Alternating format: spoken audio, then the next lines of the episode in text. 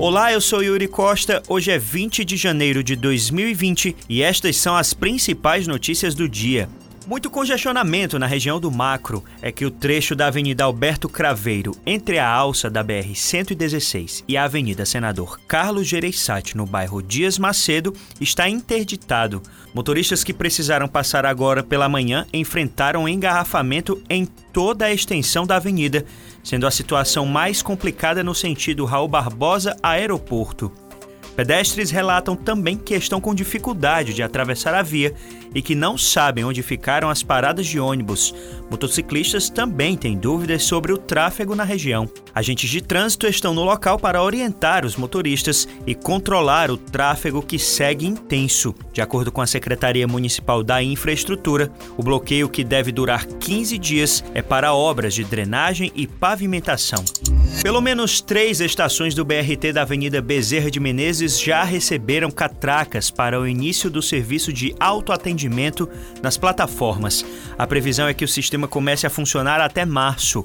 A instalação dos aparelhos acompanha as mudanças na forma de pagamento das tarifas de ônibus, que passaram a operar com autoatendimento no fim de 2018. Além das catracas, passagens adaptadas para pessoas com deficiência já estão sendo instaladas em algumas estações do BRT da Avenida Bezerra de Menezes. Os ônibus articulados que passam pelas plataformas também devem sofrer mudanças com ajuste de layout interno e mudança na posição da catraca. O Instituto Federal do Ceará, em Horizonte, lançou edital de processo seletivo para cursos de formação inicial e continuada em criminologia, medicina forense, canto coral, piano, teclado e língua inglesa. São ofertadas 152 vagas ao todo. As inscrições são presenciais e estão abertas para os cursos de Criminologia e Medicina Forense a partir de hoje até preencher as vagas. Para saber os documentos necessários, datas de inscrições e a data da prova necessária para o teste de nível, bem como os períodos de realização de cada curso, é preciso consultar o edital no site da instituição. A ponte sobre o rio Pacoti entre Aquiraz e Fortaleza, na CE 025, tem bloqueio de forma total hoje para o término da estrutura da nova ponte do Porto das Dunas. Segundo o Departamento de Trânsito de Aquiraz, o bloqueio começou hoje pela manhã e tem um novo bloqueio previsto a partir de uma da tarde. O Detran e a Polícia de Trânsito Urbano e Rodoviário Estadual estão no local para dar suporte ao bloqueio. A rodovia é acesso às praias do Porto das Dunas, área turística da região metropolitana de Fortaleza.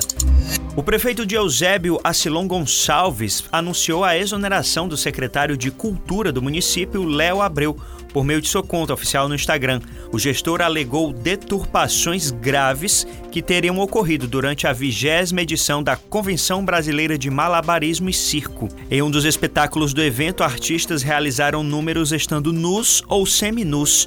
O prefeito não esclareceu se a exoneração teve relação com essa performance. Apesar de referir-se ao evento, Acilon Gonçalves não cita diretamente qual espetáculo traria essas deturpações graves. Esta foi a primeira vez que a convenção nacional aconteceu em um município do Nordeste, contando com o apoio da prefeitura do Eusébio. O evento era pago, mas contava com algumas programações gratuitas. Dados da Secretaria Municipal da Saúde revelam que só em Fortaleza, 2.326 pessoas com suspeita de catarata esperam atendimento pelo Sistema Único de Saúde. Para realizar a cirurgia de reversão da doença, a fila chega a contabilizar 171 pacientes desde outubro do ano passado. De acordo com a assessoria técnica em oftalmologia da Secretaria, o número de 2.326 pessoas representa o total de pacientes regulados, ou seja, que foram monitorados durante o ano, possuem suspeita de catarata e precisam da consulta para confirmar ou não o diagnóstico.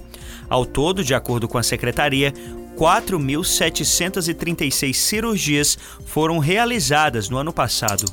A busca por vagas em leitos em unidades de terapia intensiva é uma das principais demandas atendidas pelo Núcleo de Defesa da Saúde da Defensoria Pública do Estado, além dos pedidos de transferência para leitos em hospitais de maior complexidade. Somente no ano passado, 1.202 atendimentos para a abertura de processos judiciais não solucionados de forma administrativa foram registrados pelo órgão. O Ceará conta atualmente com 1.066 leitos de UTI. Desses, 722 são conveniados ao SUS, conforme dados da Secretaria Estadual da Saúde. Essas e outras notícias você acompanha em opovo.com.br.